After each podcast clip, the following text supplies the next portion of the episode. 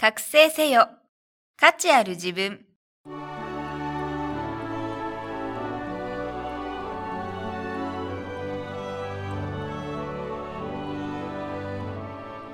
ポッドキャスト覚醒せよ。価値ある自分は、インターネットを活用することで、自宅にいながら経済的に自立し、自分らしく生きる方法をお伝えする番組です。自分の中に眠る無限の可能性を引き出し、夢や目標への第一歩を踏み出すために、シビスはなりたい自分になるお手伝いをします。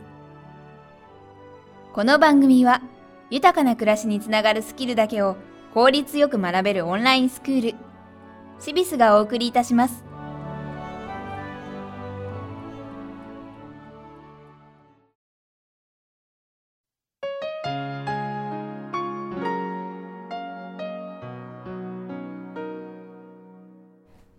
皆さんこんにちは。ポッドキャスト覚醒せよ価値ある自分ナビゲーターの関根美代子です。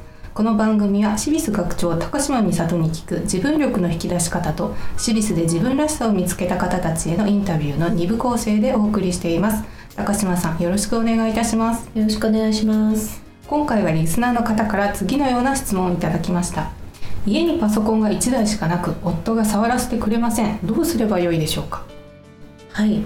えっとこれはあのもう二通りしかなくて、自分用のパソコンをもう一台買うか、もしくはあの旦那様と話し合って共有させてもらうかしかない。うん解決方法はないんですよ。はいで共有させてもらう場合なんですけどあのそれぞれアカウントを作って、別のユーザーとしてログインして使っていただくとあの自分がやってることって相手に見えないんですね。であの多分触らせてくれない理由っていうのはいくつかあると思うんですけど自分がやってることを覗かれたくないっていうのが多分多くのご主人の一番大きな理由だと思うんですよ。あのメールですとかあのウェブの履歴、はい。どんなサイトを見てるかとか そういうのをなんか探られて文句言われたら嫌だなっていうまあそんなに悪いことしてないんだけどもしかして何がどうなるか分かんないからはい。念のため隠しとこうみたいなこともあの、まあ、今まで聞いた話の中ではよくあることなので、アカウントを別にしてしまえばええ。相手のその個人的なことが一切見えないので、うんうんそうすれば安心なので、うん。そこでクリアされればうん。触らせてくれるかもしれないですよそうですね。ねで理由がそれの場合はいいんですけど、うん。そうじゃなくてもあのもうお前にパソコンなんか使えないだろ壊れたら大変だみたいな方も中にいらっしゃるので、その場合はもうあの使い方をこういうこうこういうふうに練習してこれとこれだけ使いたいからとかっていうふうに、あの条件を出してというかある程度私も分かってるのよみたいなことを、あの匂わせながら交渉するしかないと思うんですね。でそれでもダメなら自分用を買うしかないと思うんですね。でパーソナルコンピューターのことをパソコンって言いますので、パーソナルコンピューターなんですよ。はい一人一台が基本なんですね。で家族で共有するっていうのはあんまり本来の使い方ではないんですね。ですのであの、まあ、パソコンを使ってこれからスキルアップしようとか何か仕事をつなぎにつなげていこうと思う場合は自分専用のパソコンを持っていただいた方がよりいいと思います。そうじゃないとあの共有していることによっていろんなトラブルもありますし、うん自分が使いたい時に夫が使ってる家族が使ってるからできないとか、うんそういったことも起こってくるので、やっぱり自分専用がいいんじゃないかなと、まあ、の予算があればですね。でダメな場合はやっぱり相談して共有させてもらう、うん。アカウントを作るやり方を覚えておく際、うん。場合持って。っていうのがいいと思います。うん。そうですね。あとあのパソコンというのは今かなり安くなってきてるもん事実ですよ安いね。ですよ、ええ。かなり数万円ええ。数年前だと結構20万前後していたものでも、あの機能もそんな大差なくでもあのそうですね。かなり50万以下でなりますもんね。7万とかそんなん。で、あの買えますので、うん。なんか他のいっぱい無駄遣いしてると思うんですね、うん。こまごまと、うん。そういうのをかき集めるとパソコンぐらい買えちゃったり結構します。そうですよはい、ね、と思います。見直してみるとそこに充てられるお金を実は散々散財している場合もあるので。そうなんですよ。うん。でそれって無意識で気がつかないんですけども、よくチェックしてみるとあもうこれでパソコン3台ぐらい買えてるよっていうようなでパソコンはやっぱりあの仕事をする上での道具なので、うん。あの趣味とか遊びのためじゃないんですよ、うん。道具なんですよ。もう絶対必必要な動詞なんですね、うん。ですから、まあ、パソコンは最初にちゃんと揃えていただかないと、うん。あの安いちっちゃいものでいいやっていうことだとうん効率すごく悪くなりますので、まあ、ある程度画面の大きさとかも、あの CPU とかはそんなにいいものは必要ないんですけども、作業効率を考えたら画面の大きさですね。あそうですね。うん。これだけあの大きいものをやっていただくのと、うん。あのメモリですね、うんメモリ2ギガはうん。必要ですかね、うんそれぐらいかな。あとはそんなにいいものは必要ないです、うんそこだけあのメモリとあと画面の大きさをチェックして、はい。で予算に合ったものを選んで買ってみるっていうことが大事ですよね。はい、ん。そう思います。はい、ありがとうございました。続きましては、シビスで自分らしさを見つけた方へのインタビューをお送りします。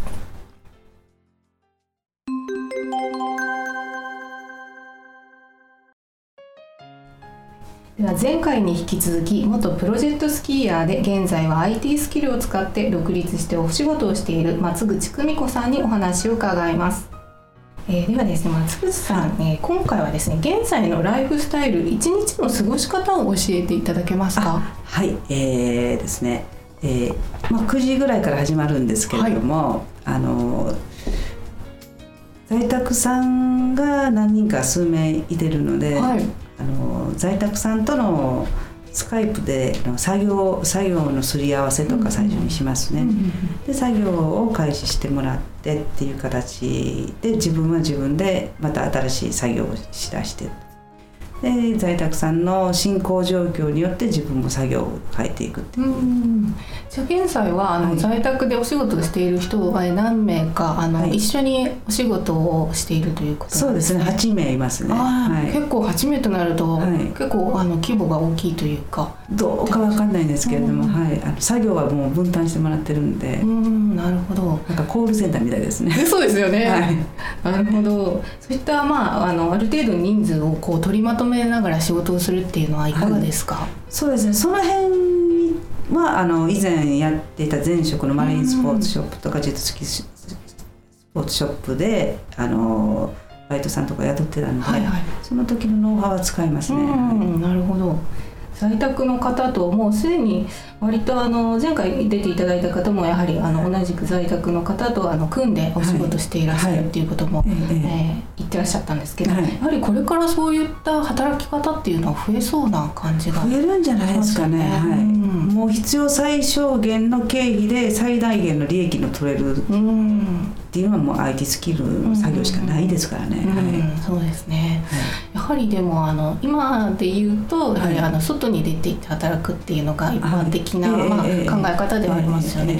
そういったこともあると思うんですがあの周りの方っていうのは、あのはい在宅でお仕事をしていることに関して何かこう反応っていうものはありますか、やっぱ羨ましがられますね。ああやはり、はい、もう子供のお母さん方の同級生のお母さん方だったらもう最高理想的な仕事だって言われますね。うんうんはい。うんそうですよね。やはり、女の人でましてや小さいお子さんがいたりすると、はい。ええ外で働くっていうのは非常に負担が、不可能でしょう。そうですよね、はい、何かあればすぐ戻らないといけないんで、うん。信用もないところで肩身の狭い思いして働いてる人が多いんでね。うんありますよね、はい。あとあの待機児童の問題とかよくあのニュースでええやってますけれども、今あの待ち、ま、あの子供さんが入れなくて順番待ちだってい。うようなはい。ですよ。ね。えとなるとやはりあの、まあ、そうなるとこういう外で働くっていうことがちょっと限界というかはもうそろそろ転換期じゃないかなっていうようないですよね。気もしますよはい。ね。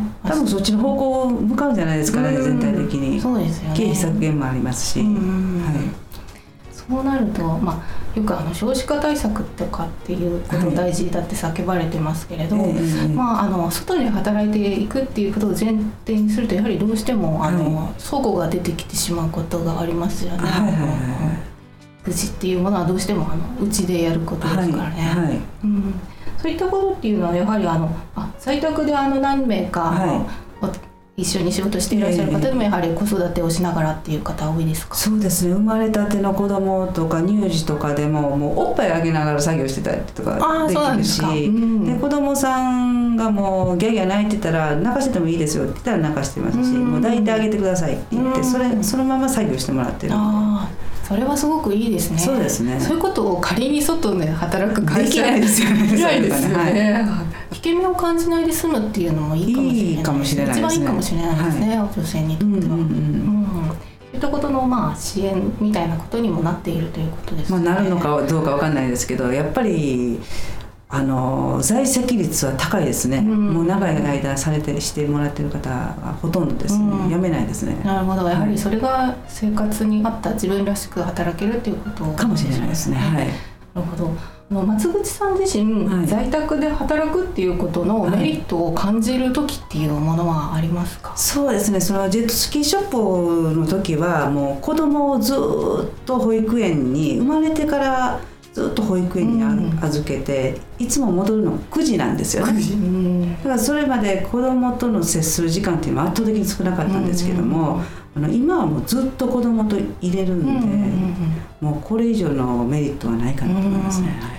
9時まで働くとなると本当少ないですよね。もうもちろん朝も早くて、ええええ。あのちょっと、まあ、やり取りも少ない上に、はい。夜遅くなったら子供さん寝ないといけそうなないんですよですもんね。ね。はい。そうすると会話の機会っていうのもないですけどね。それをちょうど思春期に入る頃にこのし仕事ができだしたんであよかったかなとあ思いますそうですね、うん。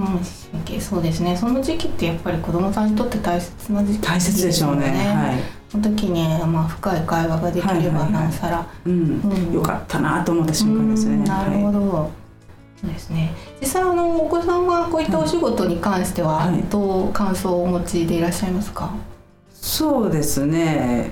あの分かってるようで分かってないんですけどそれなりに子供子供なりに支援してもらってますけどね。ですか？例えばどのような？こうやった方がいいんじゃない？こうしたらっていうね、ああもうそういった作業自体のアドバイスをはいしてくれる、はい。もらいますね。なるほど、はよく見てやはり見てますね。はい。ええ。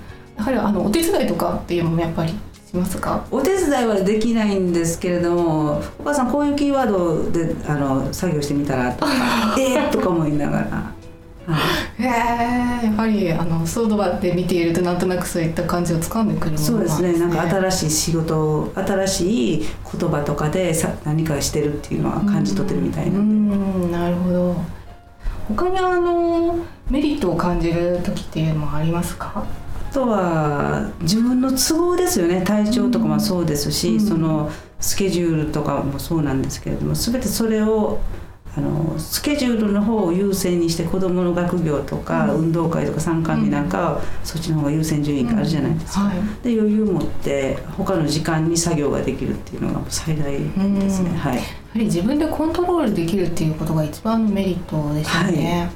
やはりあの仕事のあの目処がつきさえすればその他はまあ外出しようと、はいお子さんの,、はいあのえー行事に参加しようと自由ですもんね。はい、そうですね。うんはい。実際あのあのお出かけとかもよくされますか？しますね。はうんえどちらに差し支えなければ。い。もう美容院とか 美容院によく入ってますけどね。なるほはど。そうするとあのまあ、えー作業もまあ集中してやった後に、はい。パッと切り替えてい。そうですね。いろんな外の空気を吸ってみたりっていうこともできますもんね。はい。もうすべてでも学びにつなげてるんですけあどねーなるほど。一応。あーなるほど。外に出たら例えば、まあ、こういうものが売れているから、ね。こういうのが来るんじゃないかとか、あーよく行くあのスポットっていうのはありますか？やはり繁華街ですよね。絶対的に、うん。ショッピングモールとかショッピングモールとかであとはよく東京とか大阪に出てくるんですけれども、うんその時も早い時間から入って、うんいろんなところを見て歩きますね、うんなるほど、はい。ました。あとはそうですねやはり在宅ですと通勤時間がないっていうのないですよ。はメリットですよね、はい。あのこれは、ま、当たり前のことではあるんですけど、ええ。通勤時間っていうのは実は結構ストレスになってでしょうねね。うん。私もねあの車で移動してた時に通勤時間1時間だったんですけれども。1時間。はい、往復2時間じゃないですか、はい。その間に遅刻なんかしそうだったらあの何があるか分かんないじゃないですか。スピード出すだけで誰かに止められたりすることがあるんで。そういうストレスもないですよね。そうですよね、あとはもう電車でとかも何時間とか、はい。新幹線で通ってる人とかもいいらっしゃいますもんね。ますいらっしゃいます。はい。そういう方もまあすごいですけれど、はい。在宅という、ええ。ねあの手段というかそういうものがあるというのを知るとまたそれで働き方のバリエーションがそうですよね。よね。はい。うん。全然違うと思いますよ。そうですよね、ぱりそういったことでまあ交通費なんかも単純にかからないわけですからかからない。それもメリットですよね。で子供に関わることまたそれで時間が確保できるんで、うんうんうんうんなるほど。これ以上の仕事はないでしょうね。そうですね、あとはやはり体調ということも自分の,、うんあのはそれを優先できるっていうのもありますよね。はいそうですね。はい。ん。やはりあの波がある時っていう時にあの、はい。無理をしないっていうのが働き方の大事なことかもしれないですね。そうですね。自分をまあコントロールをしないといけないんですけれども、やっぱりそういうことも可能だっていうところに救いがあるかな、うん。いいですよ。ね。はい。実際あの、まあ、あの店長をやっていたけれども、はい。まあ、体調を崩されたという経験もお持ちですから、はい。そういったあの回復の仕方みたいなコツというかありますでしょうか、ちょっと落ち込んでしまった時にこうリカバリーするような時に大事なぱりそこがね私立のサポートがそこまで入ってますね、はい、というのはあの心理的な。そういうところもありますしあの声をかけてもらったりああのしてくれるんーで、うん。そしたらやっぱりあの落ちがぐっと落ちそうかなと思う時にいいタイミングであのアナウンスが流れてきたりとかコールがかかってきたりとかするんで、あの自分としては安心できますね。ああなるほど、はい。それからですねあのはい将来の夢やこれからやってみたいことをお伺いしたいんですけれども、はい。そういったあの、まあ、心理面のお話もありましたけれども、はい。あのやってみたいことの一つに心理学カウンセラーということを挙げられていらっしゃいますね。はい。はい。これは？まあ、あの在宅さんとお付き合いさせていただくのとあと自分のあの仕事内容の同僚なんかも見てるとどうしてもあの心心理学を正確に学んでないとお付き合いできないことって多々あるんですよね。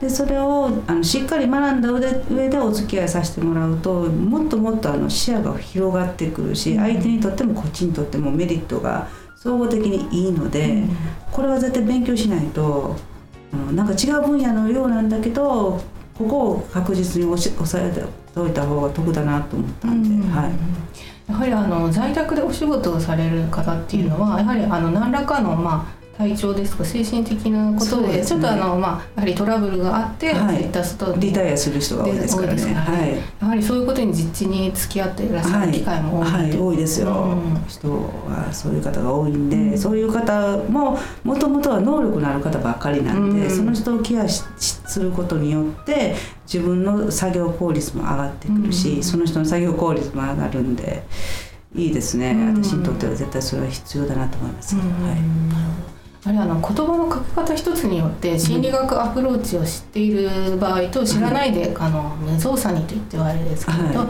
とそういった機微がわからないで書けてしまうっていうとはい。違いがやはりありますよね。作業の効率にも関係してきますね、うん。はい、もう全く違いますうね、んやはりそういった心理的な、うん、あのやり取りっていうのも深くなりますよね。そうですね。で信頼していただけるんですよね。あこの人はちゃんとあの分かってくれているっていう面で作業してくれしてしてもらえるんで、うううんなるほど。ね。はい、人が変わるっていうのを見るとね、うん快感ですね。はい、変わっていくのが分かるんですよ、うんもう声のトーンまで変わってくるんでそれはもう快感になってしまいますね、うん。はい。なるほどそういったことでやはり生き生きとしだす瞬間を、はい。まあ、自分の、まあはい。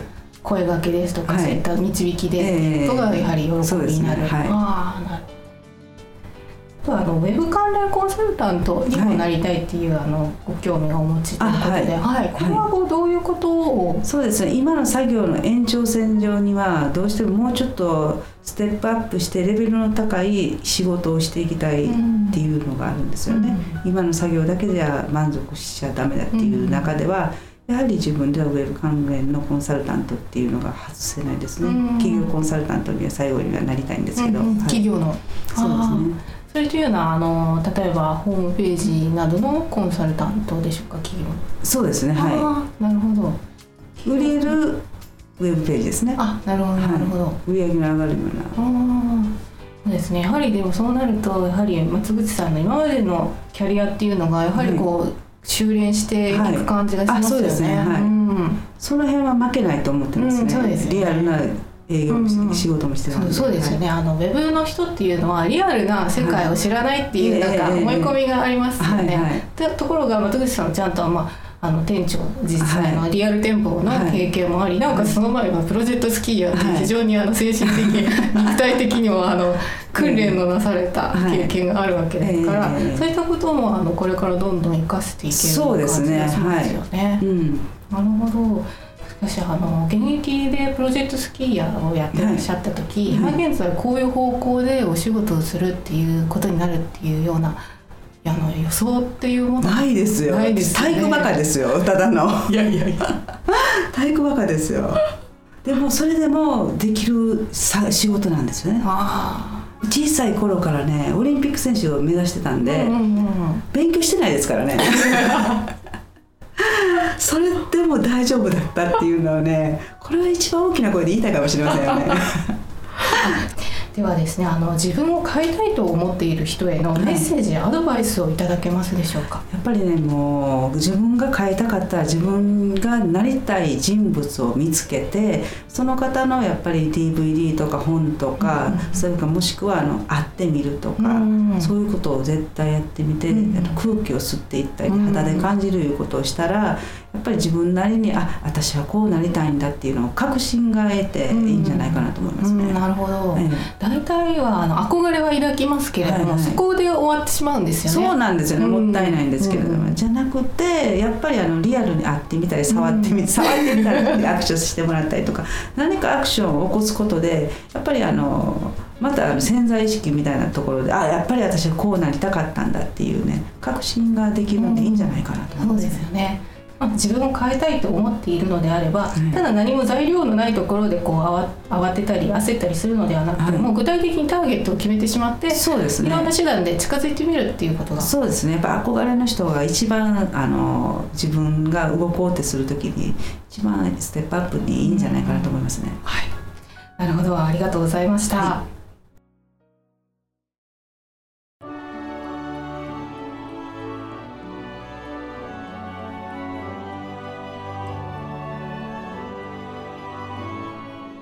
今日のポッドキャストはいかがでしたか？番組では、シビス学長、高島美里への質問をお待ちしております。パソコン、初心者なのですが、子育て中でも大丈夫？など、お気軽にご相談ください。ご質問は、シビスホームページのお問い合わせフォームからお願いいたします。URL は、http コロンスラッシュスラッシュ www.cibis.jp slash information slash index dot html です。それではまた次回お会いしましょう。ごきげんよう。さようなら。